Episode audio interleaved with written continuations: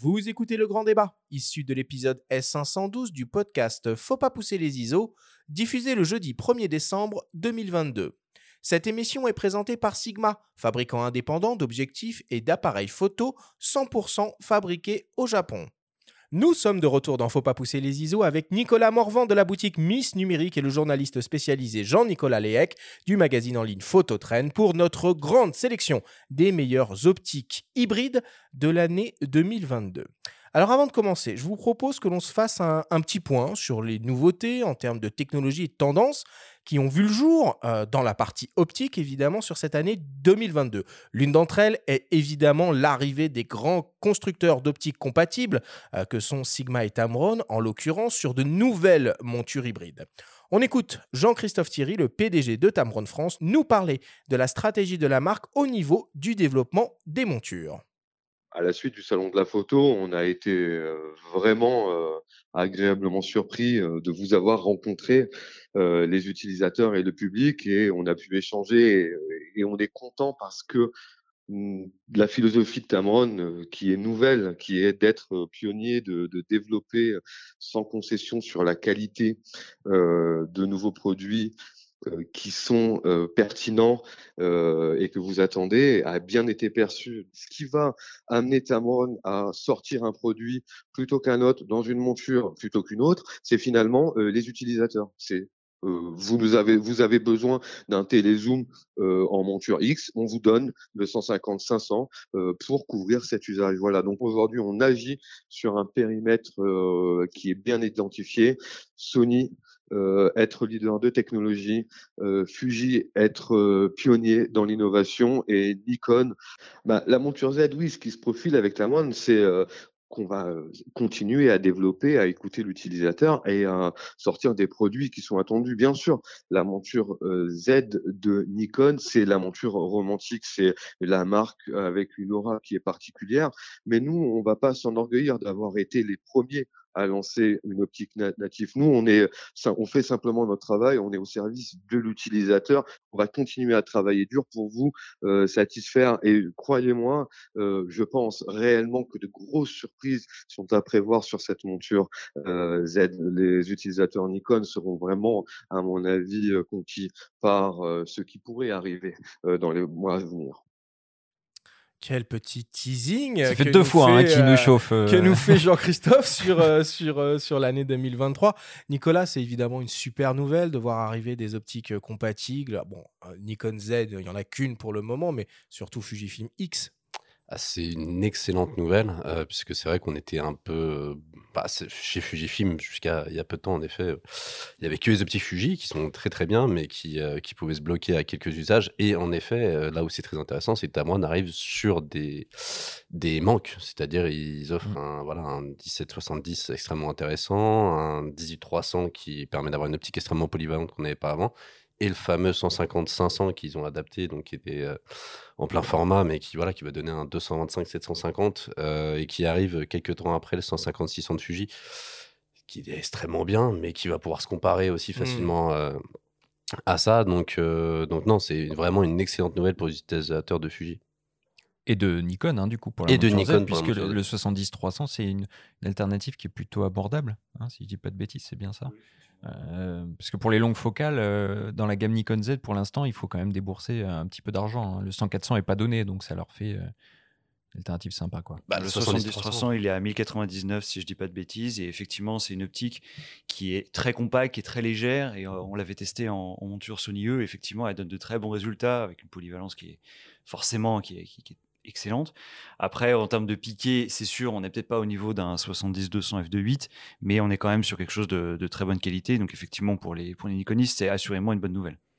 Alors, s'il y a bien deux constructeurs hein, qui ont passé la seconde euh, en 2022 en termes de, nouveaux produits, hein, euh, c'est Nikon et Canon qui doivent euh, construire quasiment intégralement hein, leur gamme leur gamme d'optique en monture euh, Nikon Z pour l'un et Canon RF euh, pour l'autre. 2022, c'est l'arrivée de tous les super téléobjectifs dans ces, dans ces deux montures. Alors, chez Nikon, il y en a quatre. un 400 mm de 8, un 800 mm 6.3, un 400 mm 4.5 et le 600 mm f4 que vous avez pris en main, que vous avez pris en main à Montier. Et chez Canon aussi, ça bouge. hein. Il y a eu un 800 mm f5.6 et un incroyable 1200 mm f8. Nicolas, vous en avez vendu combien des 1200 mm f8 Alors, c'est toujours spécifique. Euh, c'est toujours spécifique. Euh, Il y a des demandes, il y a des touches, il y a des échanges. Euh, on, je sais qu'il y a des confrères qu'on a vendus pour des besoins beaucoup plus spécifiques, euh, des besoins en général d'administration, militaire, Ouais. euh, voilà, pour ce genre de choses-là. Mais ça reste. militaire F8, c'est, c'est- ça, ça fait pas euh, très grand comme Ouais, mais ouverture. 1200 Mais 1200 mm, 1200, faut y aller, ouais. Mais tu 1200 montes ça sur un petit R7, euh, plus un petit doubleur, Ouais. t'es bien. Hein Donc, euh, donc voilà. Mais c'est sûr que c'est c'est pas celle qu'on va vendre tous les jours. On aimerait bien, hein, mais euh, malheureusement. Oh, les grues de Montier au 1200, ça doit être sympa quand même. Là, tu dois faire du, du gros plan, de la macro. Ça de la passe. macro. cadrage serré, ouais. Ça Ouais, passe. ça, ça passe. Bon, Est-ce qu'il y a d'autres un peu euh, tendances et nouveautés qui ont vu le jour en 2022 et qui vous ont, euh, qui vous ont un peu marqué? Alors oui, clairement, moi, ce que je, ce qu'on a beaucoup constaté, c'est euh, de plus en plus d'optiques avec un usage entre guillemets hybride. Donc à la fois pensé pour la photo et pour la vidéo, notamment en termes d'autofocus. Donc on a des moteurs qui sont à la fois très puissants, mais aussi très souples et très silencieux, ce qui permet d'avoir un usage vraiment sur le terrain, euh, avec du coup le suivi de l'œil du sujet en photo comme en vidéo qui va être très efficace, à condition que le boîtier suive, bien évidemment. Et euh, aussi une réduction du focus breathing, euh, une bague de zoom motorisée carrément sur, sur certains zooms de chez, de chez Sony. On en a eu deux cette année. Ouais. Euh, le 1635 et le 1020 euh, FEPZ pour Power Zoom. Euh, accessoirement aussi, euh, toujours dans, dans- dans cette manière entre guillemets hybride d'utiliser ces objectifs, euh, tout ce qui va être les, les, les optiques APS-C qui vont être montées sur du plein format en utilisant le, le format Super 35 mm en vidéo. Tout ça, c'est des usages qu'on n'avait pas spécialement avant et qui tentent beaucoup à se développer. Et là-dessus, c'est c'est évident que Sony a quand même un peu d'avance, forcément, vu qu'ils ont été pionniers un peu sur la monture hybride en- Oh, avec la 10 ans, monture hein. E. Et du coup, effectivement, ça, leur permet d'avoir cet avantage-là euh, assez, assez indéniable.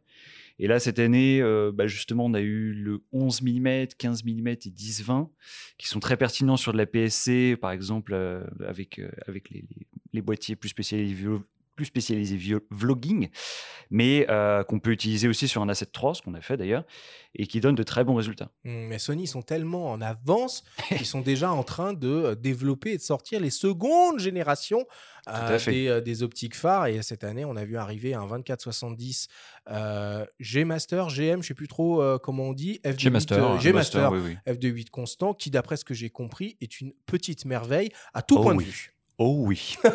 comme, le, comme son frère, le Le 70-200. 70-200, ouais. ouais. Et Tout à comme fait. le 70, mais c'était l'année dernière, deux, euh, celui-là deux de, euh, superbes optiques. ouais. de, euh, de mémoire. Et tu parlais euh, voilà, du développement des optiques euh, pour la PSC. Canon a lancé une nouvelle gamme euh, en monture euh, RF, les RFS, hein, pour accompagner les lancements euh, des R10 et des R7. Euh, bon, il y a deux modèles pour le moment, un 18-45 et un 18 euh, 150 mm. Moi, il y a quand même un truc qui me, qui me, qui me, qui me bouleverse, qui me chagrine, qui me, qui me titille. Euh, c'est encore le prix des optiques qui est euh, Ah bon? toujours, toujours, toujours aussi délirant. Alors, je vais vous donner quelques chiffres un peu euh, hors, euh, hors contexte. hein. Euh, on parlait du 1200 mm de Canon. hein. C'est quand même 23 499 euros la bestiole. Le 400 mm de 8 Nikkor, 14 900 15 000 euros, euh, on va dire. Mais bon, euh, Arrondissons, ouais. arrondissons, arrondissons. Mais euh, au-delà de ces, ces- ces- ces deux, ces deux exceptions qui confirment pas la règle, euh, il y a un truc moi qui m'impressionne beaucoup, c'est le nouveau 135 mm 1.8 là qui a été annoncé très récemment chez Canon en monture RF, annoncé à un prix de 2700 euros. Quand on voit que au début de l'année, Samyang a sorti un 135 mm f1.8, alors certes en monture euh, Sony E, mais qui lui est proposé à 949 euros. Nicolas, comment vous arrivez auprès des clients à justifier un tel écart de prix entre deux objectifs similaires, pas pour la même destination, mais ça reste un 135 mm 1.8 Et, et on pourrait ajouter le modèle Sony, hein, G-Master 135 1.8, qui est aussi dans les mêmes sphères de prix Ah ouais, à que, plus de le, 2000 que le euros? Canon. Oui, bien sûr. Ouais, ouais. Hmm. Bah, comment on le justifie? Euh, Aujourd'hui, de toute façon, on est sur un marché qui va pas continuer à grandir, euh, malheureusement, en termes de volume. Et euh, c'est vrai qu'on se retrouve avec des passionnés, des professionnels. Et c'est vrai que pour les marques, et c'est pas bâtiment pour les dédouaner, mais il y a une réalité de marché qui fait qu'aujourd'hui, le développement d'une optique, va coûter un petit peu plus cher puisqu'il y aura un petit peu moins de volume. Mmh. Euh, donc il y a déjà cette partie-là. Et puis il y a une autre euh, réalité qui est due au contexte actuel, qui est la pénurie. C'est-à-dire qu'aujourd'hui, euh, on a plus de manque euh, que de produits en stock, et même si ça s'améliore un peu depuis quelques mois. Et donc, bah, de ce fait, bah, il est vrai qu'obligatoirement, les prix montent. C'est pareil partout, c'est pareil sur tous les, sur tous les marchés. Et malheureusement, bah, la photo n'en fait pas exception. Donc, donc, en effet, on voit une grosse augmentation du prix des optiques. Après, Peut-être le, le contexte inflationniste aussi, euh, légèrement, qui peut amener des marques à euh, gonfler un petit peu les tarifs sous prétexte qu'il y a une inflation économique, hein, tout simplement. Je crois que Nikon a récemment euh, rehaussé un petit peu les, les prix de, de ses optiques, par exemple. Hmm, ok. Bon, euh, alors on a décidé d'organiser notre guide en fonction des types de focales. Les grands angles, pour commencer, qui inclut aussi euh, les super grands angles, les focales dites standards, et les longues focales, incluant les téléobjectifs et les super téléobjectifs. Dans chaque catégorie, nos invités vont vous proposer une focale fixe et un zoom dans les principales montures hybrides qui existent, à savoir la monture E euh, pour, euh, pour Sony, euh, APS-C et ou 24-36 mm, la monture L, la L-Mount Alliance euh, commune pour euh, Leica, euh, Panasonic et, euh, et Sigma, la monture RF euh, de Canon, la monture EFM, oui, pour les hybrides Canon APS-C, on va peut-être euh, on va peut-être passer à côté de celle-là, la monture Z pour les hybrides Nikon, le micro 4 tiers pour Panasonic et OM System et la monture X pour les hybrides Fujifilm. Alors, pour pouvoir juger de la qualité et de la pertinence d'un objectif, il faut indéniablement passer par une phase de test. Ces analyses sont réalisées le plus souvent par des journalistes spécialisés et s'appuient sur des prises en main, des prises de vue terrain et dans certains cas des mesures poussées en laboratoire. On écoute euh, Xavier de la Tuley qui teste euh, les optiques pour le magazine Fox et nous explique son protocole. pour euh, tester un objectif, il y a pas mal de choses à faire. Il y a des tests qui sont des photos normales, parce qu'avec ça, on voit déjà pas mal de, de résultats sur ce que donne un, un objectif.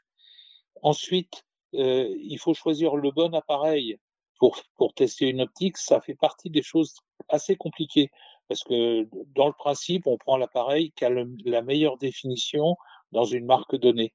Alors, dans les, les tests, ça va se faire sur des mires avec un, un panneau sur lequel sont collés des, des mires de définition et aussi des dessins divers qui vont permettre de tester la distorsion, le vignettage et même éventuellement les dérives colorimétriques. Il y a un, un autre élément qui sert à faire les tests qui est un, un sujet type avec des objets difficiles à reproduire. Par exemple, sur ce sujet type, il y a des timbres, des objets réfléchissants avec des guillochages, des plumes, enfin tout plein de, petits objets comme ça, dont on sait qu'ils posent des problèmes dans la résolution, dans le, dans le rendu. Et enfin, il y a euh, une mesure qui est importante aussi, surtout pour les grands angulaires, c'est la mesure de vignettage.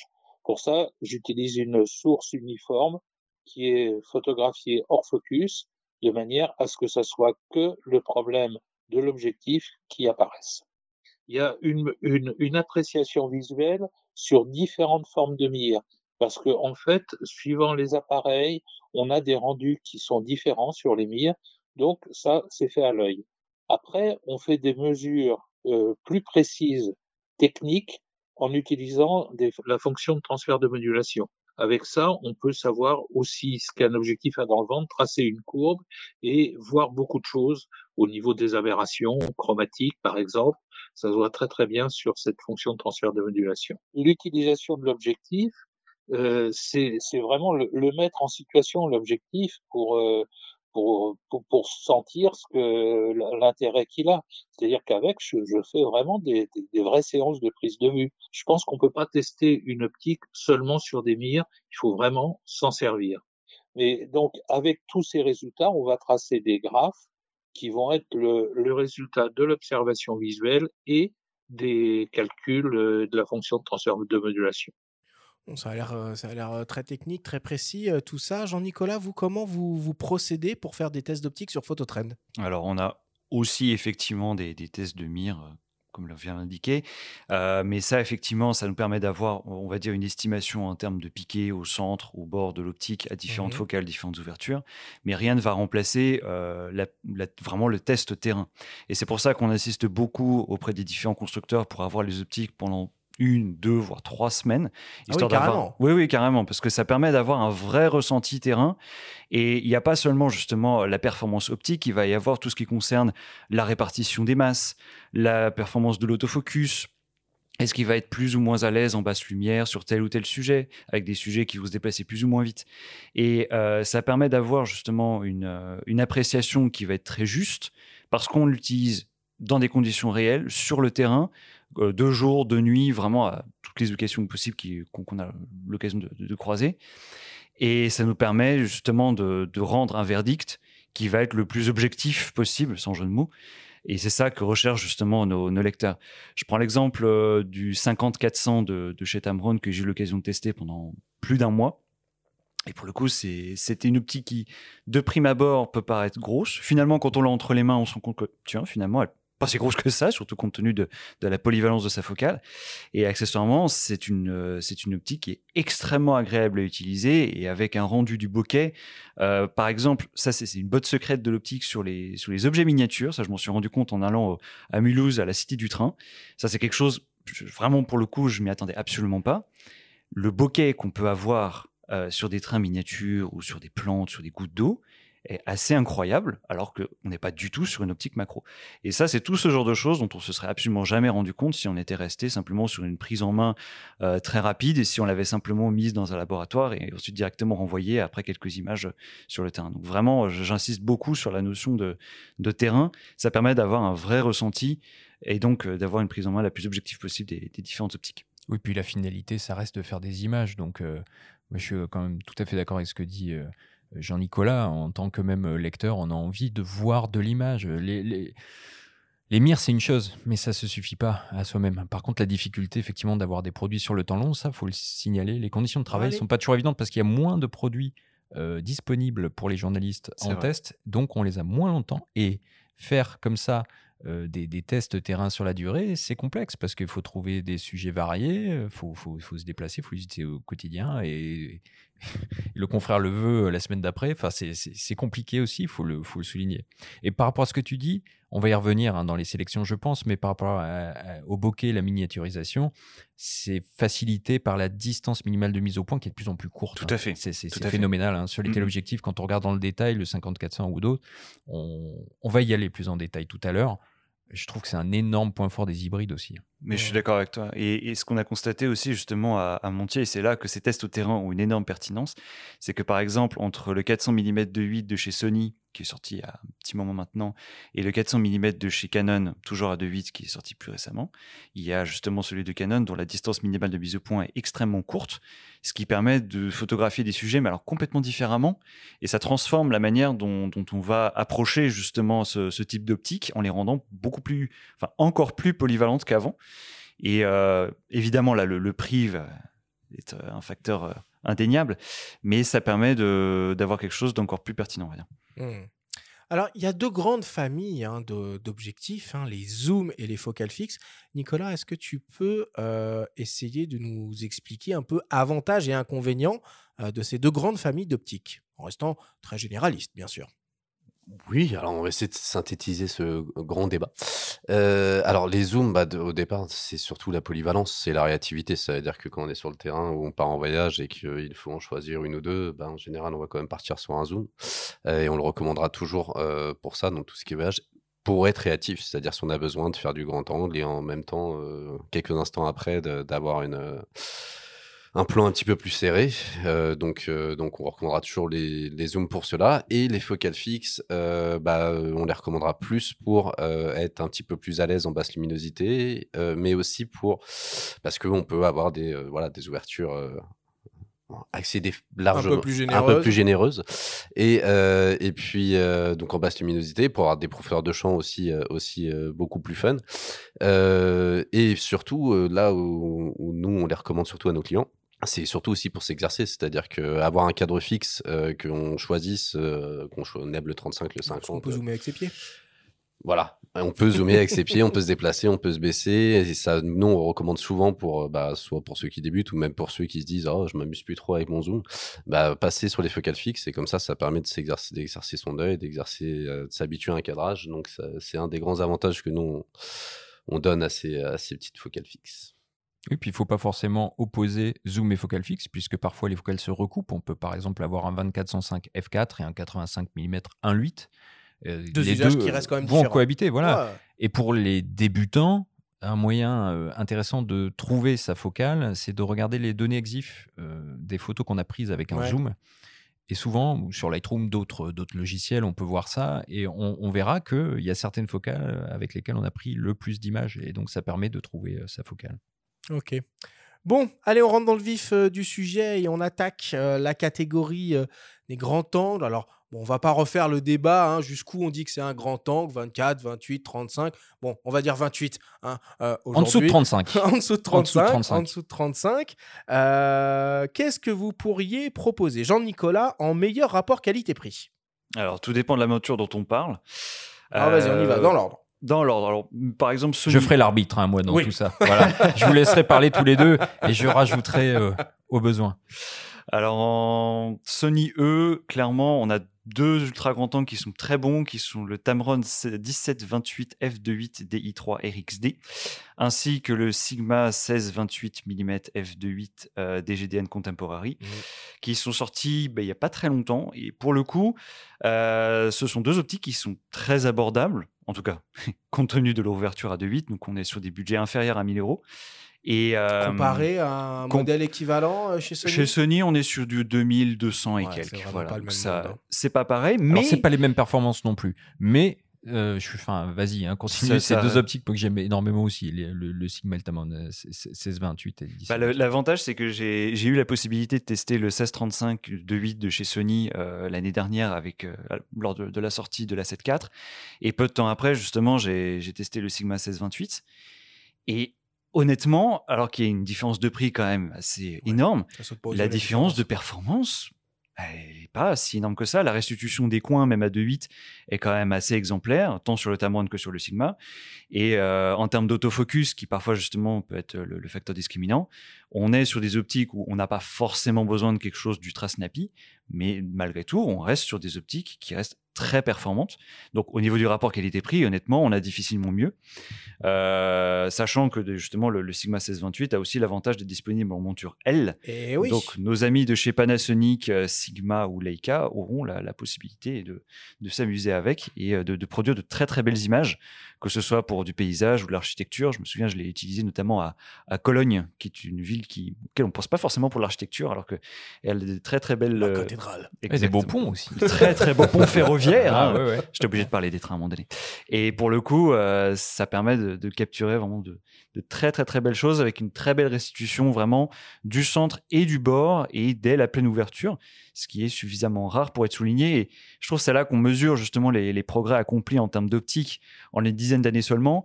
Euh, entre mon 16-35 f4 euh, perso en monture EF et justement ces optiques-là qui ouvrent à, de 8 de nouvelle génération, la restitution des coins, ça n'a absolument plus rien à voir. Maintenant, on est vraiment sur des détails mmh. qu'on peut lire, même à f2.8, dans le coin des images, alors que sur mon 1635 UF, que j'aime beaucoup pourtant, euh, on est sur des restitutions un peu moins soignées. Donc, c'est très plaisant de voir à quel point les, constructeurs réussissent à nous livrer des, performances optiques en, croissance et à des prix, là, ici, en l'occurrence, euh, qui reste raisonnable. Oui, 900 euros, ces deux optiques, hein, le Tamron et le Sigma, et puis une bague de diaph sur le Sigma, que moi j'aime beaucoup. Euh, et les bagues de diaph, je trouve que ça revient aussi à la mode, on en a parlé tout à l'heure, en photo, en vidéo. Ah, Sigma se fait grand spécialiste du sujet maintenant, avec la nouvelle, la, nouvelle ligne I, la Contemporary, euh, ah, de oui. focale fixe, la merveilleuse, euh, machin, on retrouve cette finition métal, des grosses bagues crantées, et cette bague de, de diaphragme. Ok. en monture Canon RF, Nikon Z, bon, il y a évidemment un peu moins de, choix. Nicolas, qu'est-ce que tu pourrais proposer? Monture Canon RF, bah, on va rester un peu chez Canon. Hein. Bah, forcément. Non, mais euh, alors, bah, en fait, aujourd'hui, il y en a deux hein, qui est proposé. Il y a le 1435 F4, euh, il y a le 1435 F4 et il y a le 1535 2.8. entre les deux, euh, bah, il y aura une, une assez grosse différence de prix, même si honnêtement, je trouve le 15 1435 assez cher. Ouais. Euh, Ah oui. Et je me dis, euh, Pour un F4, par rapport pour du F4, on est, aux- on est à 1800 et quelques euros. Oh là là. 1900 même. Euh, ouais, même 1900 selon les variations de prix. Et mais donc, donc, si on peut se le permettre, aller sur le 1535 parce qu'on aura l'ouverture à 2.8 et qu'au final la différence de prix reste de 600-700 euros, mais quand on est à 1008, euh, voilà, peut-être Ouais. qu'on peut encore se le permettre. Et je pense qu'on aura avec euh, un 2.8 la possibilité de faire autant du paysage sur trépied ou autre comme on pourrait le faire avec le F4, mais aussi plus de possibilités créatives à main levée, euh, voilà, pour euh, faire du grand angle à main levée. Mais à condition de pouvoir se le permettre. Parce que bon, Mais à condition de Là, pouvoir se le là, on est permettre dans les deux plus sur la performance que sur la qualité-prix, hein, pour le coup. Mm. Là, Bah, on est euh, sur du au taquet. T'as peut-être une solution en rapport qualité-prix. Alors, ça, Nicolas. c'est c'est- c'est une solution, on va dire. euh, c'est c'est- c'est du Alors- backup. Si on monte une bague d'adaptation Voilà. EFRF, là, du coup, on commence à avoir des bah oui. possibilités un Alors, peu intéressantes. On va aller taper du, du, du 1635 euh, d'occasion ou du 1124. 1124 F4 C'était ça l'optique Moi, c'est mon, c'est mon coup de cœur Canon. Ah le, ouais. le 11-24, c'est une optique absolument 11-24. sensationnelle. ouais. Mais on peut avoir aussi des, des trucs un peu originaux et pour ça, bah, j'ai choisi de, de redonner un petit, un petit coup de projecteur sur les, les focales de chez Irix, les 11 et 15 mm. J'ai eu le 11 mm pendant quelques années, je m'étais pas mal amusé avec. Malheureusement, j'ai dû le revendre pour financer d'autres projets. Et euh, on est sur des optiques qui sont beaucoup, beaucoup moins chères vu que ce sont des focales fixes euh, non motorisées. Mais étant donné qu'on est sur euh, de l'architecture, du paysage, donc des sujets qui n'ont pas tendance à, à s'envoler d'une seconde à l'autre, euh, ça permet d'obtenir des, des photos extrêmement créatives avec un champ d'une largeur assez incroyable. Et on n'est pas du tout, du tout, du tout sur les mêmes gammes de prix que là, celle que pratique euh, Canon actuellement. Mais il faut citer chez Canon le 16 mm f2.8 hein, STM en rapport qualité-prix. Oui, Parce que pour vrai. 350 euros en plein format, on peut avoir cette optique. Alors, c'est pas évident hein, de photographier euh, comme ça au 16 mm. Là, pour le coup, il faut zoomer avec ses pieds parce que euh, c'est pas c'est pas toujours évident. Mais enfin, quand les gens qui ont un déforme pas 16-35, trop à 16 mm si ça déforme, mais enfin, les post-traitements déjà, enfin, les corrections intégrées dans les appareils sont Ouais. redoutables. Euh, on peut utiliser le post-traitement derrière. Et puis, la plupart des gens qui ont des 16-35, tu parlais de ton, ton 16-35 euh, tout à l'heure, euh, Canon euh, Jean-Nicolas, ont des 16-35 pour l'utiliser à 16 mm. Ouais. Sinon, on prend un 2405 ou autre. Quoi. Tout à Donc, pourquoi pas? Mais c'est d'ailleurs très intéressant en fait de citer le 16 de 8 où on est à 350 euros et puis là moi qui citais avant des, des références près- plus proches des 2000 euros qui prouvent en fait la nécessité demain d'avoir une euh, monture RF qui soit ouverte à des constructeurs. euh. On va en Complètement. parler, on va en parler tout ça. On va en parler. Ok, chez Nikon, il y a un peu plus de choix en termes de zoom, si j'ai bien compris, Jean-Nicolas. Alors, chez Nikon, on a le Nikkor Z 17-28 mm f2.8 qui n'est pas sans analogie. Ça me rappelle quelque Ah, chose. un- un- un tam- Tamron, quelque chose. Oui, moi aussi, ça me dit clairement quelque chose. Donc, on est sur, euh, on va dire, une sorte de déclinaison, en fait, du Tamron 1728 f2.8 dont, dont je vous parlais tout à l'heure. Et euh, le gros avantage, c'est que ça nous permet d'avoir euh, sur Nikon des optiques quand même considérablement moins chères, tout en restant sur des niveaux de qualité euh, qui sont très satisfaisants, sachant que cette optique-là est, elle aussi, à 899 euros, ce qui, pour le coup, reste raisonnable. Ok. Euh, Benjamin, peut-être tu as des choses à nous proposer en monture euh, micro 4 tiers Oui, alors avant, juste sur la monture Z, moi je dois avouer un fait pour le 1430 F4, alors qui est rétractable. Euh, donc c'est pas le plus aisé à manipuler, il faut s'y faire. Euh, mais j'avoue qu'au début j'avais un peu de mal. Alors par contre, euh, la qualité des images, pour l'avoir beaucoup testé sur un Z6 II et sur un Z9, elle, est, elle est absolument sublime pour un F4. Et là, on est aux alentours de 1500 euros. Ok, ça Euh, reste encore un euh, zoom presque F4. abordable. Bah ouais, un zoom F4 de 355 grammes, c'est pas mal. Voilà. Et pour le micro 4 tiers, oui, absolument. Bah, le micro 4 tiers, euh, il y a beaucoup de choses en, en grand angle. hein. Si on veut la jouer côté, euh, côté budget, rapport qualité-prix, excellence, euh, performance, budget, allez, on va dire raisonnable. Moi, je cite le Leica Vario Elmarit 818 f2.8.4, Ok. Qui est mon coup de cœur également, donc à 1200 euros, qu'on pourra monter sur des Lumix G ou sur des OM System. Des Donc, il est vendu par voilà. Lumix, hein, celui-là. hein. Il est vendu par Lumix, il est sous la bannière Lumix, mais il s'intitule Leica, Leica, Vario, ouais, puisque son cahier des charges répond à celui dicté par Leica. Ok. Donc c'est une superbe optique. Et puis en micro 4 tiers, on peut en citer d'autres. Alors niveau performance, le 714, le 714 mm f4 Pro euh, chez Olympus, euh, 1400 euros. Et donc, euh, il y, a, y a- y a vraiment beaucoup de choix en, en- en grand angle, en micro 4 tiers. On peut y aller, vous en avez certainement aussi. Bah, J'en ai un que moi j'adore, c'est le même si il devient plus trop grand, grand angle à la fin, c'est le 10-25 1.7.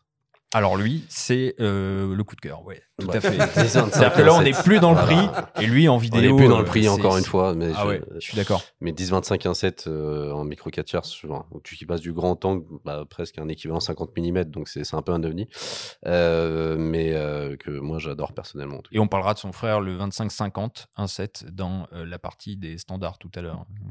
Hmm. Et en monture Fujifilm X, du coup, maintenant, il y a beaucoup de choix.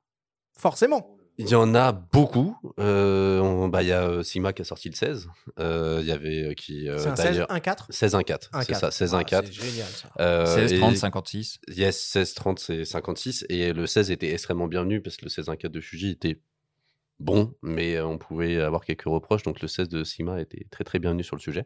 Même si derrière, euh, Fuji a sorti quand même un 18 euh, 1.4 qui est aussi WR, qui est revu au WR, bout ouais, du jour et qui est une et superbe qui est aussi extrêmement bon On, aujourd'hui. on reprécise hein, que euh, chez Fujifilm, il y a un coefficient d'un 5 à, appliquer. Donc, quand on veut du grand angle, il faut descendre encore plus euh, Oui. bas euh, que, sur, euh, que sur du 24 Le 18 va faire un 27 mm, équivalent 24-36. C'est ça, c'est ça.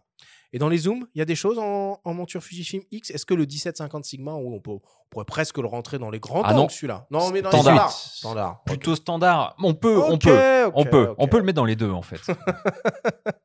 Un grand angle, ça va plutôt être le Fuji XF10-24 euh, Oui. dont on parlait, et qui, bon, a ses avantages et ses inconvénients, mais reste tout de même une très très belle optique. Elle a 1099 euros, donc bon, on n'est pas forcément sur, euh, sur des optiques ultra ultra accessibles. Là, tu parles de celle qui a euh, été euh, revue au goût du jour aussi, WR, Oui, puisqu'il oui, oui, oui. existait Tout à fait. un 10-24 aussi euh, OIS stabilisé, mais qui Mm, n'était mm, pas tropicalisé. Donc il y a deux modèles. Ne vous trompez pas. À la tropicalisation, ça, Bah, Ça, c'est important. Quand on a un important. XT5 ou un Tout à XS2, fait. enfin, ils mettent beaucoup l'accent dessus. Si on prend une optique qui suit pas, c'est c'est dommage. C'est clair. Bon. Et alors, si, euh, si vous deviez choisir un coup de cœur, Et on a oublié Ah, un on a oublié quoi? niveau performance chez Fuji. euh, Oui. Quand même, il y a le 8-16 mm f2.8 oui.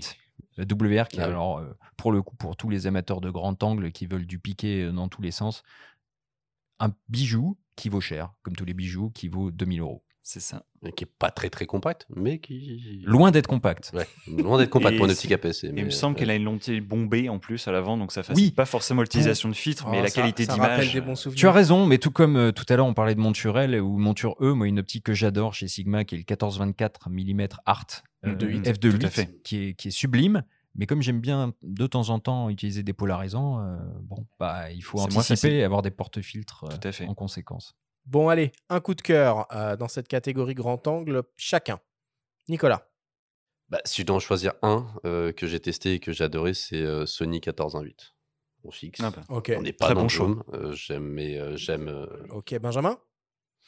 On a cité euh, tout à l'heure le 8-18 euh, micro 4 tiers que j'aime beaucoup et tu as cité Arthur, mon véritable coup de cœur grand Ah. angle ultime, le 11-24 Qui n'a pas changé, qui n'a pas Ah oui, changé, il est- ne changera pas. Formidable avec une bague, il reste tout à fait au bout du jour. euh, Et un bon. niveau de distorsion tellement faible à 11 mm, c'est. Ouais. Mais pour sortir de mon rêve, je suis allé sur le site quand même de Canon France et j'ai vu son prix, donc qui est de 3239 euros. Ah. Après, voilà, ça reste, ça reste une optique a, elle a euh, toujours d'exception. été chère, hein, cette optique. Elle Ouais, a toujours été chère. C'est vraiment. Peut-être euh, regarder sur MPB s'il n'y a, pas- y a pas des bons coups à faire. Ouais, ou sur euh, tous les revendeurs qui proposent de l'occasion. En tout cas, euh, c'est vraiment une optique extraordinaire. Jean-Nicolas.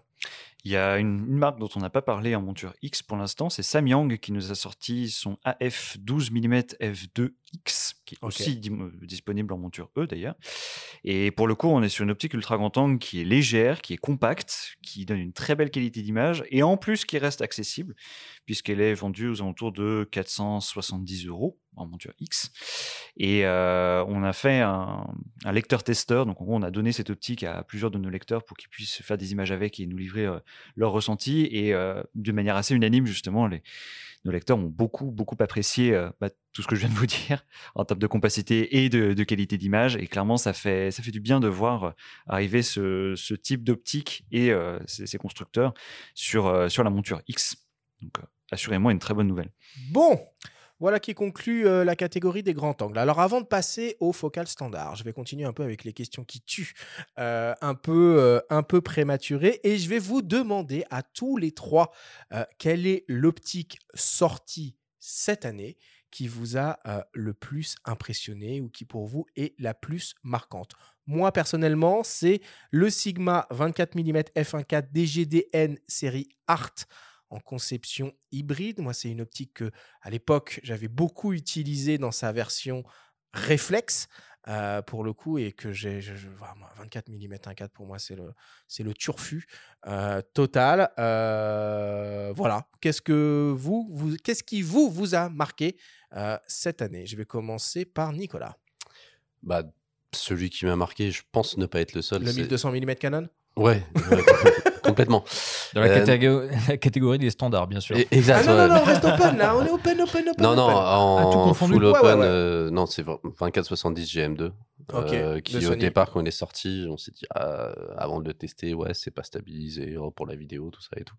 Et au final à l'utilisation c'est beaucoup plus compact bah, que l'ancien. plus, plus, compact plus léger mieux piqué enfin ouais et, l'ancien avait beaucoup de reproches et c'était difficile de justifier son prix quand on avait le 2470 Sigma l'excellent 2470 Sigma et maintenant les 2670 le 2675 de Tamron.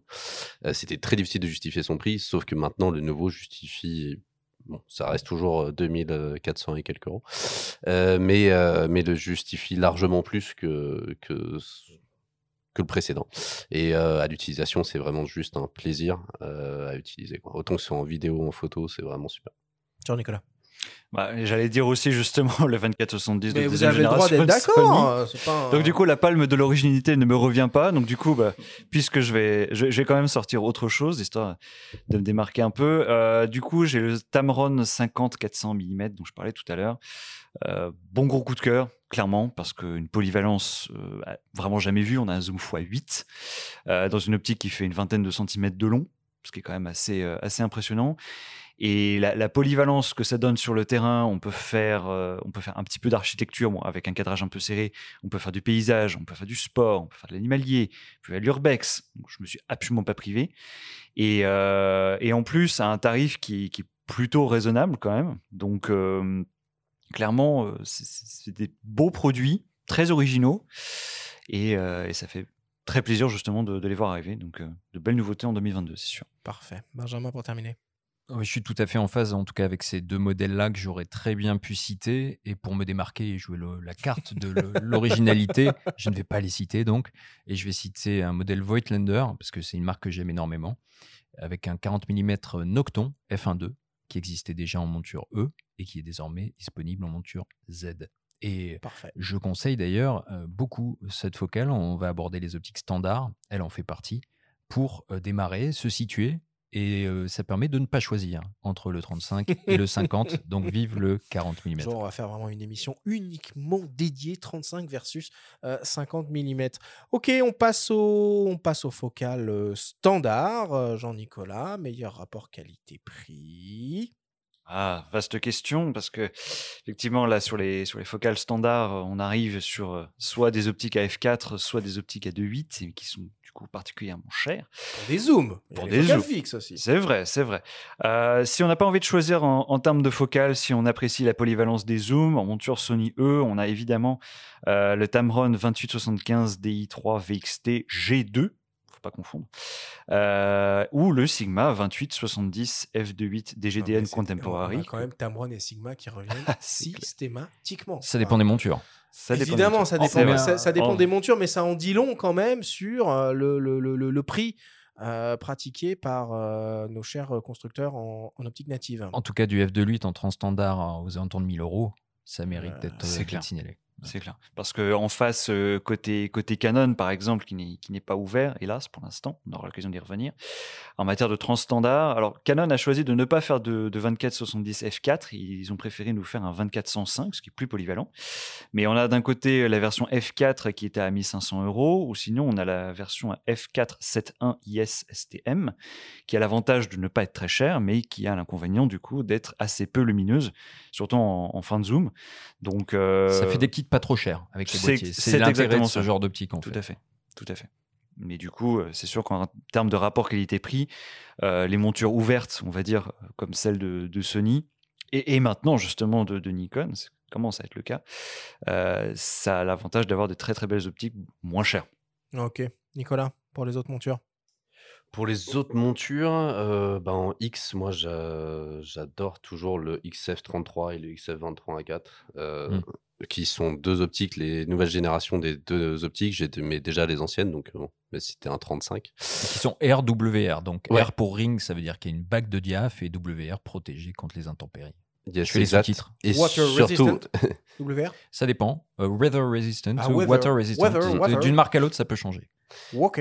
et qui, euh, nous voilà, qui ont un, bah, euh, le nouvel autofocus avec les moteurs linéaires et qui sont extrêmement silencieux, qui sont un petit peu moins compacts qu'avant, Ouais. mais que, qui à l'utilisation sont juste euh, top, euh, en tout cas chez Fuji. Euh, et dans les montures qui nous restent, je crois qu'il nous reste Panasonic, on n'a pas fait. Ouais, le micro 4 tiers. Euh, bah, En L-mount aussi. Ouais, donc, euh, donc Panasonic, bah, en L-mount, euh, Panasonic, on va avoir le 2870 Sigma Oui. de 8, euh, 2870 Sigma de 8 qui est juste top, ultra compact. Voilà, si on a besoin d'un grand angle, euh, un petit peu plus grand angle, on a le 2470 mais qui est quand même un peu moins compact, qui est un peu moins compact aujourd'hui. Et, euh, et après, Je en- citerai le 2405 macro, moi, euh, en monture L, parce qu'il a une distance minimale de mise au point assez peu commune de 30 cm, qui est assez remarquable. À titre de comparaison, le 2405 Canon, par exemple, la FK dont on a parlé, lui, a 45 cm à toutes les focales, pour vous donner un petit ordre d'idée. Donc, on n'est pas dans de la macro au rapport 1-1, on est dans de la Mhm. proxy photo. Mais par rapport à la miniaturisation dont on parlait aussi en début d'émission, c'est plutôt intéressant à considérer en monture L aussi. Ouais, complètement. Surtout qu'en plus, le 2405, c'est l'optique qui aujourd'hui, si on veut du S5 pour faire de la vidéo, c'est vraiment l'optique euh, qu'on va donner pour, euh, pour un utilisateur vidéo sur un Oui, S5 on peut aujourd'hui. tout faire avec. Ouais, voilà. Elle vaut donc, 1400 euh, euros seule, et puis peut-être qu'il y a des kits Mm. euh, en cherchant bien. Après, il y a le 2060 qu'on n'a pas encore cité. Oui. 2060 ouverture variable, Qui est f3, original. 5, 5, 6. Euh, au début, je me disais, mais qu'est-ce que c'est que cette focale bizarre, tronquée euh, au, au zoom et par contre beaucoup plus grand angle, 20 versus 24 mm euh, au grand angle. Et pour le coup, je me suis énormément amusé, euh, notamment en matière de photo urbaine, d'architecture. Et le, certes, l'ouverture est variable, mais ça permet quand même de, de jouer de manière satisfaisante sur la profondeur de champ, au moins un petit peu. Et l'avantage, c'est qu'elle reste quand même abordable et, et en kit, notamment avec un Lumix S5, là, on est sur du rapport qui a été pris assez, euh, assez satisfaisant, on va dire. Et pour encombrement surtout aussi. Aussi, tout à fait, tout à fait. Très bien. Et vos coups de cœur sur ces euh, focales standards? Benjamin. Alors en micro 4 tiers, hein, euh, il faut aborder le micro 4 tiers quand même. Euh, c'est important. Je Euh, l'oublie à chaque fois. Il faut, il faut signaler. Il y a le 1245 F4 Pro chez OM System que je trouve euh, pour le coup un compromis hyper intéressant. Il n'est pas stabilisé, donc on n'aura pas la double stab avec le boîtier. Mhm. Mais c'est pas très grave, la stab des, des boîtiers OM System, efficace, OM, ouais. Pen, euh, t'en sais quelque chose Arthur, avec ton, ton, ton cher PenF euh, est super efficace. Et euh, cette optique-là vaut 700 euros, donc c'est un budget qui euh, reste assez raisonnable. Et puis il faut citer, on, on a parlé du 10-25 f1.7, si on veut aller dans le superlatif, le déraisonnable, il faut citer le 25-50 mm f1.7 de Lumix. Pour la vidéo, c'est un incontournable. Ça fait en fait tout simplement un 50-100 mm hein, pour euh, faire les petits calculs dans sa tête. euh, au coût de 2000 euros, hein, qui est assez exorbitant, mais qui est important. Et puis mon coup de cœur euh, micro 4 tiers, et qui sera mon coup de cœur global de cette catégorie, c'est le 1240 F2 Pro 2 d'OM System, qui vaut 1000 euros, distance minimale de mise au point à toutes les focales 20 cm. Imaginez ce que vous pouvez faire avec ça. C'est un 24-80. Et je me permettrai de rajouter sur micro 4 tiers le 20 mm OM System 1.4 que j'ai eu la chance de tester avec le. Et qui est un l'OM5, 40. Et Qui, rejoint oui, mon éloge du 40 mm. Voilà, et, et, qui est une super optique. que, que j'ai juste adoré ouais, à utiliser. C'était vraiment. Voilà. Jean-Nicolas, ton coup de cœur Euh, on n'a pas encore cité Canon sur, euh, sur ce segment, euh, à part pour les 2405, mais je vais choisir le RF 2470 f2.8L IS USM, donc pièce maîtresse, on va ouais. dire, de, de l'écosystème de Canon. Une œuvre d'art. Ah oui, qui est alors qui n'est pas forcément le plus compact, n'est pas le moins cher, ça pas c'est le sujet. certain, mais c'est pas le sujet. Mais par contre, en termes de piqué et en termes de on va dire d'agréabilité à l'usage, même si ça se dit pas, euh, on est sur quelque chose d'assez bluffant. Et surtout, quand j'avais testé euh, le R3, j'avais réussi à obtenir avec cette optique un temps de pause de, tiens, je vais vous faire deviner, quel temps de pause ai-je réussi à atteindre à 24 mm avec un R3 0,3 secondes. Petit joueur. Ouais, une seconde. Plus. Oh bah, je sais pas. 3, trois secondes. secondes. 3 secondes à main levée. Donc c'était un manège, en l'occurrence à- à- aux Tuileries. Euh, et pour le coup, 3 secondes de temps de pause à main levée, sans problème, sans flou ni rien, avec le R3. Donc, euh, clairement, les ingénieurs de, de, chez Canon en matière de stabilisation ont particulièrement bien euh, fonctionné sur cette optique. C'est là qu'on peut réaliser aussi tous les progrès qui ont été réalisés de ce côté-là. Oui, et il n'y a pas de. C'est un sans faute, hein. toute marque confondue sur les 24-70. On n'a pas parlé du Nikkor Z 24-70 mm f2.8 S qui est absolument euh, incroyable. Enfin, qui est magnifique. Testé sur le Z9, vraiment magnifique.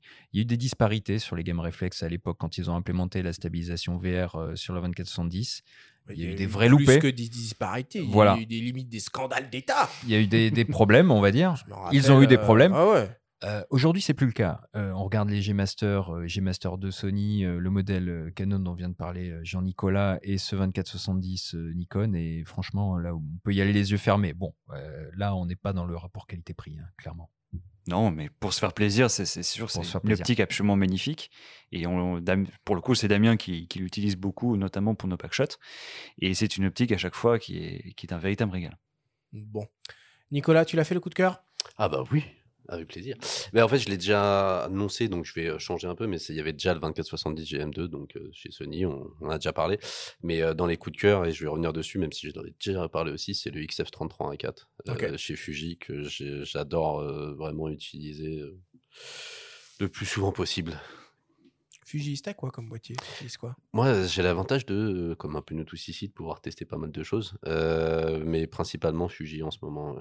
Mais j'aime beaucoup changer. Alors, euh, évidemment, ce qui, est, ce qui est quand même top hein, dans, cette, euh, dans cette période, hein, toujours de, de, de, transition technologique, hein, même si euh, elle est déjà bien avancée, bah, c'est qu'on n'a jamais vu autant de nouveaux objectifs arriver. On a déjà évoqué, tous les constructeurs déploient des moyens considérables pour développer au plus vite leur gamme. On s'est entretenu avec Foucault Prové de Sigma France pour faire un petit bilan comme ça euh, de leur année 2022 euh, et essayer tant que possible de se projeter sur ce qui risque de se passer en 2023. On l'écoute. Euh, alors l'année 2022 chez Sigma a été, assez riche. nous avons sorti pas mal de produits dans différentes séries, différentes gammes, différentes montures. donc si je résume, on a commencé l'année en étendant la, la ligne iSeries ces petites optiques à construction 100% métallique et à bac de diaphragme qui rappellent un petit peu les, les optiques, les optiques vintage physiquement, mais qui par contre technologiquement sont très modernes puisque ce sont des optiques conçues pour les, pour les boîtiers hybrides. On a ensuite lancé au printemps une nouvelle monture, ce qui ne nous était pas arrivé depuis, depuis un moment, la monture X de, de Fuji avec trois petites focales fixes. Euh, et j'en profite pour, euh, pour, rappeler, euh, pour rappeler à nos auditeurs que le 2 décembre prochain, vous pourrez retrouver en magasin le 1850 F28 monture X de chez Sigma, qui arrive très prochainement. on a sorti également un 1628, 1628 qui manquait un petit peu dans notre ligne contemporary au niveau du grand angle, et qui a la particularité d'être à, déplacement interne, ce qui permet pour la vidéo sur gimbal d'avoir un produit vraiment 100% efficace et, sans modification du centre de gravité. et on a vécu une belle année également avec la L. Euh, alors, je vais être très honnête, ça ne sont pas les ventes de FP et de FPL qui ont, poussé, euh, qui poussé L, puisque ça reste, ça reste une vente, une vente de, de petits volumes chez nous, euh, même si, même si on, on, en vend régulièrement et notamment du FPL avec ses 61 millions de pixels dans un, dans un boîtier à peine plus grand qu'un qu'un passeport. Euh, mais ça, ça, présage quand même de, de, de, beaux résultats pour nos, pour nos camarades de l'Alliance Panasonic et, et Leica. Euh, pour revenir à ta, à ta question sur l'évolution technologique et, et des, différents fabricants. Alors bah pour certains, c'était déjà engagé, hein, puisque l'alliance, l'alliance autour de la monture L, ça date de 2018, donc euh, donc ça fait quand même quelques années que on travaille avec Panasonic et Leica sur le développement d'une une gamme complète en, monture L. Euh, la monture E, bah, elle, on va pas y revenir, ça fait plus de 10 ans qu'elle existe et on a une gamme aujourd'hui complète, euh, pour cette, euh, monture. Euh, et c'est vrai que, que, chez Canon et chez Nikon, il y a, il y a un développement de, de la gamme optique euh, qui, qui, est, qui est actuellement en cours. Euh, on croise les doigts pour que, pour que 2023 soit, soit une année positive à ce niveau-là pour Sigma. Euh, mais ce que je peux d'ores et déjà vous dire, c'est que l'année 2023 sera placée sous le, sous le, signe du développement de, nouvelles montures euh, et notamment, on va continuer à développer des optiques pour la monture X. Bon, on a un peu de teasing une fois de plus. Ah bah, il y a même de l'info, dis donc. Euh, avec ce, témoignage, euh, ce témoignage de Foucault. Bon, je pense que aussi bien Tamron que Sigma attend impatiemment de pouvoir arriver sur, sur la monture Canon, Canon RF. Nicolas, c'est, pourquoi c'est bloqué? Est-ce que c'est tenable dans le temps cette, cette, cette position qui fait grogner donc les constructeurs tierces, mais qui, je pense aussi, fait grogner les utilisateurs de boîtiers Canon? Ah, ça fait grogner des utilisateurs et même nous, puisqu'aujourd'hui, ça nous, ça nous permet pas de proposer certaines solutions. et aujourd'hui, je prends un exemple, mais si on veut vendre un R7, en dehors de la bague et de leur dire bah, mettez de l'EFS dessus ou mettez de l'EF dessus, bah, il n'y a que l'option des RF en natif ou des deux petites optiques, mais qui restent des optiques de kit RFS, donc qui, qui limitent un peu la créativité. Et donc aujourd'hui, on attend avec impatience honnêtement, que, Canon ouvre la monture RF à des constructeurs comme Sigma, Tamron et d'autres. et je pense que c'est dû à une grande partie du fait que jusque-là, bah, on avait une grosse pénurie de boîtiers, en partie, qui a dû jouer sur le sujet parce que les, ces optiques-là, euh, ces optiques-là permettent euh, bah, à Canon, voilà, s'ils ouvrent la licence et, s'ils permettent à des concurrents de faire des optiques concurrentes, c'est aussi pour faire un petit peu plus de, de volume de boîtier aussi. Et euh, en ce moment, les boîtiers sont un petit peu moins volumiques. donc, donc, je pense que demain, et je l'espère, qu'on retrouvera une disponibilité un petit peu plus forte et, pour offrir des systèmes plus accessibles, complets entre l'optique et le boîtier, que, bah, que Canon va ouvrir cette monture RF ah, c'est constructeurs euh, tierces. Jean-Nicolas, il y a quand même un constructeur qui s'est tenté sur l'aventure euh, et qu'on a fait un peu les frais. Ouh là là, effectivement, il y a Samyang qui, il y a quelque temps, s'était amusé à nous proposer une optique qui était plutôt sympathique, une 85 mm de mémoire, mmh. mais malheureusement, euh, qui s'est pris un méchant tacle de la part de Canon qui euh, lui a fait comprendre de manière assez sèche qu'il n'avait pas les droits d'exploiter le protocole de la monture RF, ni de faire une sorte d'adaptation en faisant croire à l'appareil qu'il s'agit d'une bague EF-RF pour faire fonctionner l'autofocus. Et donc, du coup, ils n'ont plus l'autorisation de commercialiser cette optique. Après, euh, pour, euh, pour répondre de manière plus générale à ta question, j'avais interviewé Clairane de Villard de chez Canon lors du salon de la photo. Et elle m'avait répondu en fait qu'il n'y avait pas de volonté interne de, fermer la monture RF et que de toute façon, en fait, vu qu'ils avaient fait ça à l'époque pour la monture RF, euh, la monture EF, pardon, de toute façon, ça finirait par arriver en monture RF. La question était de savoir quand. Et là-dessus, le Japon avait une position un peu euh, ambivalente en disant en fait que tant que la, monture RF n'était pas aboutie euh, techniquement, tant qu'il n'avait pas exploré toutes les possibilités, notamment en matière de stabilisation, en matière de vidéo, euh, concernant la monture RF, là, il ne l'ouvrirait pas, mais que, à partir du moment où cette condition serait remplie, là, du coup, il sélectionnerait soigneusement les partenaires avec qui eux ont envie de travailler, eux, Canon, et, euh, et là, du coup, on pourrait un jour voir des optiques en monture RF. Mais euh, bon, tout ça, ça, ça, rassure pas forcément sur l'arrivée en 2023 de d'optiques Tamron ou Sigma en, monture RF. Sauf si ça fait partie de, ces, de ces fameuses surprises dont, dont parle euh, Foucault Prové dans, euh, dans son témoignage. Ce serait génial. Bon, en tout cas, ce qui, une chose est sûre, c'est que la monture Z, ça y est, c'est parti. Euh, bon, il n'y a pas grand-chose pour le moment, mais ça va se, ça, va, se développer. Et on croise les doigts pour, euh, pour la monture RF euh, l'année prochaine ou l'année d'après, probablement. Ok, on attaque la dernière partie de cette sélection des meilleures optiques hybrides 2022 avec les longues focales et de quoi se faire plaisir sur cette catégorie d'objectifs, aussi bien en focale fixe, mais surtout euh, et peut-être même avant tout euh, en Zoom. Nicolas, Monture E, qu'est-ce qu'on peut proposer? Ah, Monture E, il y en a beaucoup. Eh ouais. Euh, et, là, il faut faire des choix. non, Monture E, bah, aujourd'hui 70-208 en GM2. En GM2. En GM2. Alors, à préciser surtout, en GM2. qui dit mieux, Jean-Nicolas Alors, ça, c'est une optique qui est très, très, très, très, très, très, très sympa, mais tout aussi cher, parce qu'elle est à 2000, 3000 euros même, je crois. Donc, pour se faire plaisir, c'est idéal, mais après, pour quelque chose de plus abordable, euh, on a la chance d'avoir une optique comme le Tamron 70-180 mm f2.8 DI3 VXD, que j'ai eu la chance de tester euh, bah, justement au sortir du, premier confinement, donc en 2020. C'est une optique qui est à 1200 euros, qui est très légère compte tenu de sa focale. Alors certes, on ne va pas à 200 mm, mais a quelques 20 mm de différence. Euh, franchement, sur le terrain, on ne les sent quasiment pas. Euh, et, pour le coup, c'est une optique qui est extrêmement agréable à utiliser. Le bokeh hmm, juste parfait. On peut jouer sur la profondeur de champ comme on veut. L'autofocus est vraiment réactif. Il y aurait moyen qu'il le soit encore davantage, mais clairement, on est sur, sur quelque chose de, très agréable à utiliser, même sur des sujets qui se déplacent rapidement. Donc, euh, pour le coup, ça serait mon optique de, de choix si aujourd'hui je devais m'équiper en, Ouais. en monture Sony E sans avoir à, à Bon. débourser un rein ou. Euh, on, fait, on fait les petits joueurs, là, on s'arrête à 200 mm. Là. Si on va un peu au-dessus, là, les 100 400, les 150 600, là, qu'est-ce qu'on qu'est-ce qu'on peut proposer? Eh ben, aucun des deux. Un 150-500. Tamron, on monte sur eux euh, pour le coup à 1300 euros. Et Ah oui. là, euh, on a un super euh, télézoom qui n'est pas parfait comme euh, les 150-600 euh, G2 ou les 150 Sigma n'étaient pas parfaits en monture réflexe, mais c'est des super compromis pour le terrain quand on n'a pas les moyens d'investir dans des 400 ou 600 mm de 8 F4 euh, pour aller faire des safaris ou pour aller photographier les grues à Montier ou euh, les écureuils dans la forêt, c'est super. c'est clair. Ah bah, je confirme euh, complètement. Après que ce soit voilà, 150-500 chez Tamron, le 150-600 chez Sigma. Alors là, on passe en monturel. Et effectivement, c'est c'est, euh, une Bah, option. monturel qui- ou monture aussi. Ou montureux aussi, Ouais, tout à monture. Et euh, les, deux, les deux sont excellents, mais c'est vrai que le 150-500 a l'avantage de la compacité par rapport à l'autre. Bon, et si on passe sur la monture Nikon Z?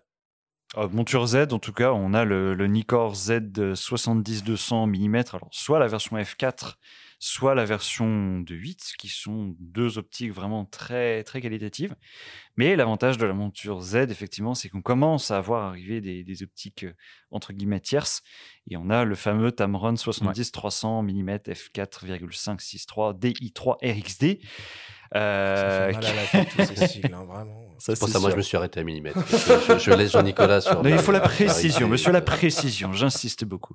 Mais euh, pour, euh, pour résumer cette optique-là, effectivement, sur le, sur le piqué à fond de zoom, on n'est peut-être pas sur euh, ce qui se fait de plus stratosphérique, on n'est pas sur le niveau d'un 70-200 f2.8, mais on n'est pas non plus sur les mêmes budgets, et c'est là l'énorme avantage, parce que euh, cette optique-là, elle est vendue dans les 800-900 euros, et bon, euh, elle a ses petits défauts, notamment le, le manque de luminosité à, à fond de zoom, on a f6.3, mais, euh, mais pour se faire plaisir, enfin, clairement, on est sur sur quelque chose de très très sympa. Et elle a la compacité. Parce que elle a la 70-208 euh, chez Ah, Nikon, euh, il est même. magnifique, mais euh, Hmm. il pèse son poids. Et pour les puristes qui veulent aller encore plus loin, le 100-400, euh, qui est une, euh, une plage de focale assez inédite en monture Z, puisqu'on avait l'habitude d'un 80-400 ou d'un 200-400 euh, du temps des réflexes, voire d'un 200-500. Et le 100-400 euh, de série S, hein, qui est l'équivalent euh, L chez Canon, donc chez Nikon, c'est série S. C'est une, petite merveille, quoi. Ok, bah justement, passons chez Canon. Qu'est-ce qu'on a en télézoom? Alors, en télézoom, on a euh, 70-200. Bah, là aussi, soit f4, soit, soit de 8. Alors, par contre, chez Canon, on est sur des budgets quand même assez élevés et malheureusement, il n'y a pas d'optique tierce sur cette catégorie. La version f4 est à 1008, euh, la version 2.8 est à 2500. Bon, Bon, voilà. Mais euh, alors pour le coup, il se trouve que le, le, le 2.8 est, bon, objectivement en termes de, de, de piqué, en termes de restitution de la scène, d'autofocus et de compacité, c'est une petite merveille. Mais j'avoue, Canon m'a beaucoup surpris avec le, le- la version F4 qui a la taille d'une canette de coca ou de tout ce Mm. que vous voulez, donc extrêmement compacte et, euh, et un autofocus qui est vraiment très réactif avec une distance de mise au point qui est extrêmement réduite. On peut vraiment faire de la proxy comme on veut, c'est assez bluffant. Et euh, vraiment, c'est- c'est une optique qui est très très attachante. Là, pour le coup, j'utilise depuis un, un petit moment. Et euh, vraiment, j'ai- que du bien à en dire. Alors, ok, on n'est que à F4. J'entends déjà dire les puristes, ah, mais on n'est pas sur du 8. Mais en attendant, on peut jouer sur la profondeur de champ de manière quand même très satisfaisante. Et bon, disons surtout avec que- des longues focales. bah, c'est ça, exactement. On est sur des focales où la, la profondeur de champ n'est plus vraiment un sujet. Mais il faut, il faut pardon, je fais une, une courte parenthèse hein, sur le 70-200 euh, de lui dont tu as parlé. Il faut préciser quand même qu'on ne peut pas mettre de convertisseur avec. Non, c'est vrai. Et ça, c'est vraiment dommage. Et c'est quelque chose qu'il faut savoir en termes d'usage. Bah, c'est cer- certainement une limite physique. Cette optique Ouais. est particulièrement compacte. Euh, le FUS déploie hein, d'ailleurs, ce qui n'est pas si courant que ça sur des 70-200 de 8. Donc c'est un choix qu'a qu'a fait Canon, le choix de la compacité, qui peut se comprendre, mais il faut savoir en termes d'usage, pour les gens qui veulent investir dans un 70-200 de 8 et peut-être Un peu euh, évolutif, quoi. un, un Ouais. convertisseur un 4 ou deux fois et pas acheter un 100-400 ou un 100-500 en l'occurrence, que là, ce sera pas possible. Bah D'ailleurs, le, le 100-500, puisque tu parles de ça, est assez intéressant dans, dans, cette catégorie, parce que tu peux mettre le côté convertisseur 1.4 ou 2, Exactement. mais uniquement à la plus longue focale, c'est-à-dire qu'il ne se replie plus une fois que tu as vissé le téléconvertisseur, parce que sinon la lentille arrière vient buter contre le, contre le téléconvertisseur. Donc euh, c'est un peu particulier, mais en attendant, cette optique-là est quand même très, très sympa, même si, bon, effectivement, quand on est à, à 7.1, il me semble, à, à fond de zoom, sur les grues à Montier, justement, ça c'était l'année dernière qu'on a fait ça. Là, même avec un EOS R3, euh, bon, c'est pas la même chose que si on fait avec un 400, euh, un 400 de 8, mais encore une fois, le budget n'est pas le même. Et la compacité, parce que le 100-500, bon, oui, il se rétracte, et c'est- mais là, il reste, il reste assez compact, un peu lourd. Un peu lourd. Oui, il rappelle Un les peu lourd, 100-400. mais il euh, reste, il reste EF. assez compact. Et il y a plus léger, puisqu'il y a un 100-400 qu'il faut signaler quand même, Tout qui vaut 750 euros euh, pour ceux qui ont un petit peu moins d'argent. Et un combo avec le R7 pour le coup, parce que là, autant en grand angle, c'est un petit peu compliqué de trouver son bonheur euh, en monture euh, RF, autant quand on est en APS-C, en longue focale, on peut se lâcher. Et là, le 100-400, c'est un choix qui est tout à fait, euh, à mon avis, cohérent. Euh, Nicolas, monture Fujifilm X et micro 4 tiers en longue focale. Alors en X, euh, il y a le 150-600 de Fuji qui est sorti euh, donc cette année, mais je recommanderais plus 150-500 de chez Tamron, euh, qui va donner un 225, euh, donc euh, 750 euh, à peu À près. 1300 euros à peu près. À 1300 euros, moins cher, et ce qui surtout va être plus lumineux que celui de Fuji. Et en différence de piqué, je pense que euh, voilà, je n'ai pas fait des- personnellement des tests techniques, mais les retours qu'on en a sur le terrain, en tout cas, euh, je n'ai pas ressenti une énorme différence entre les deux. Euh, donc moi, je recommanderais plus de 150-500. Ok, et en micro 4 tiers? Et en micro 4 tiers, euh, micro 4 tiers, bah, on a le fameux 150-400, mais qui a des budgets euh, F4 Pro, qui est aux alentours des, euh, des, des 8000 euros hein, à peu près. Oui. Mais voilà, qui qui, qui est quand même à mentionner parce que ça ouvre, ouvre des, possibilités qui sont, voilà, qui sont exceptionnelles, mais je dirais plus sur euh, le 100-400 euh, de, chez, de Olympus, qui est vraiment très très bon euh, et qui reste dans des budgets largement plus contenus, avec un piqué que je trouve franchement exceptionnel.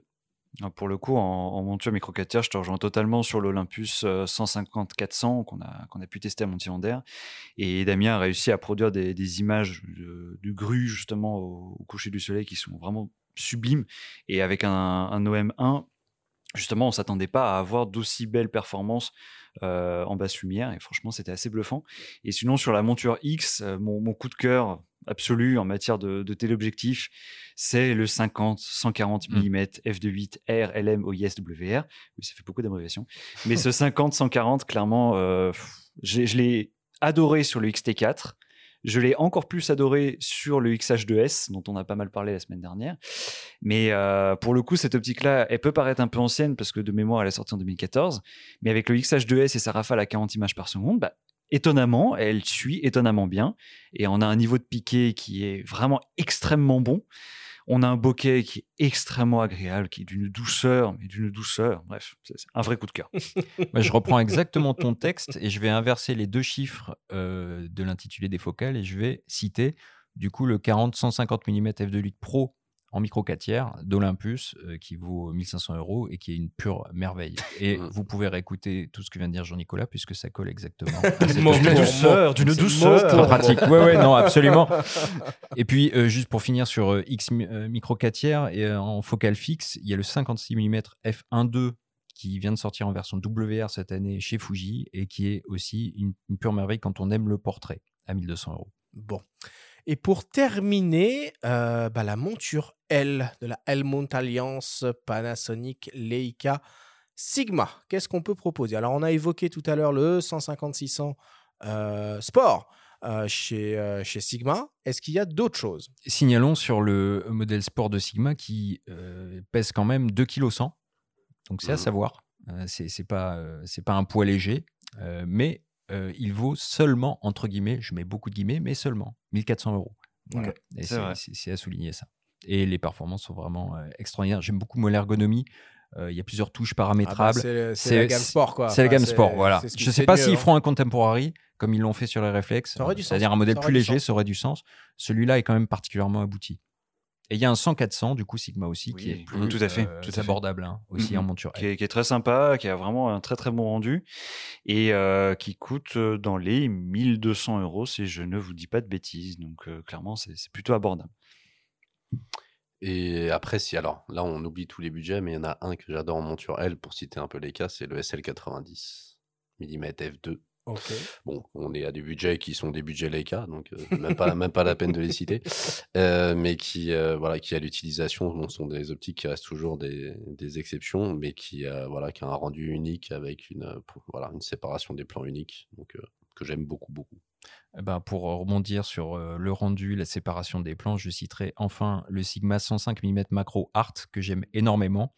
Euh, la macro fait partie des longues focales, des pratiquants longues Bien focales, sûr, pas que, mais vrai. elle en fait partie, on l'a- on n'en a pas parlé.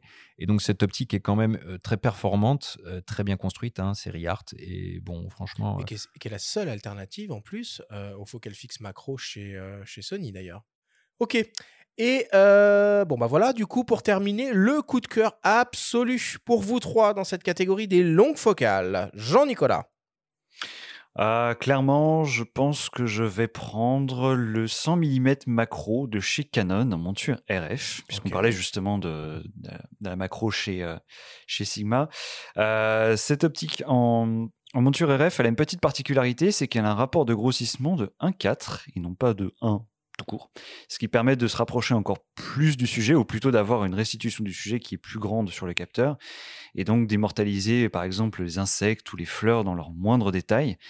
Et euh, alors, elle n'est pas forcément plus compacte que, son équivalent en monture EF, elle est même légèrement plus longue, mais euh, avec un, un R6 Mark II par exemple, ou un R3, ou même ne serait-ce simplement un R7, euh, c'est une optique qui offre un, rapport qualité d'image-prix qui est euh, vraiment bluffant. On a un bokeh qui peut être d'ailleurs ajusté grâce à, une bague de d'adoucissement du bokeh qui est complètement inédite. On s'attendait absolument pas à Canon à- sur, euh, sur ce segment-là. Et ils nous ont surpris. Et, euh, pour le coup, c'est- une optique que j'ai vraiment beaucoup aimée. on trouve ça chez Fuji aussi, hein, sur les 56 mm dont j'ai parlé tout, tout à l'heure, les bagues d'apodisation qui permettent de moduler ça. Mm, mm. Nicolas. Eh bien, je l'ai déjà cité, mais ça va être le 150-400 de chez Olympus en série F4 Pro, équivalent 300-800 en plein format, à une, euh, en ouverture constante et qui est juste, euh, qui est juste euh, exceptionnel. Jean-Nicolas en a parlé, mais à l'utilisation, c'est voilà, c'est compact euh, pour euh, ce qu'il permet de faire. Et euh, c'est euh, voilà, ça ouvre des possibilités euh, infinies, mais euh, un budget euh, qui reste contenu quand même, malgré euh, les ouvertures, quand on compare à des plus grosses. euh, des optiques pour plus gros capteurs, mais qui, qui reste de 8000 euros, mais euh, qui est vraiment une optique euh, coup de cœur pour moi. Ok, pour terminer, euh, Benjamin. Bah, je vais surenchérir euh, sur 8000 euros. Moi, je vais aller dans les 9000 euros. hein. On est dans les coups de cœur finalement, donc euh, pourquoi pas, lâchons-nous. Euh, si on considère que les longues focales débutent à partir de 50 mm ou au-delà de 50 mm, qui, qui est la focale standard par excellence, Oh, je vois citerai le Noct euh, 58 mm euh, f0.95 euh, que j'ai eu la chance de, de tester un long moment avec le Z9 et bon, il n'y a pas de mots pour, euh, pour euh, évoquer le rendu euh, somptueux. Alors, euh, amateur de photos nettes à grande ouverture, passez votre chemin parce que c'est une optique très frustrante, il faut le dire. Même en focus picking, euh, aussi précis soit-il, c'est très compliqué. Mais si vous aimez les images vaporeuses avec les bokeh, on peut mettre tous les adjectifs qu'on veut derrière, euh, c'est beau. Et on conclura là-dessus. Merci à vous trois euh, bah, pour euh, toute cette magnifique sélection des meilleures optiques hybrides 2022.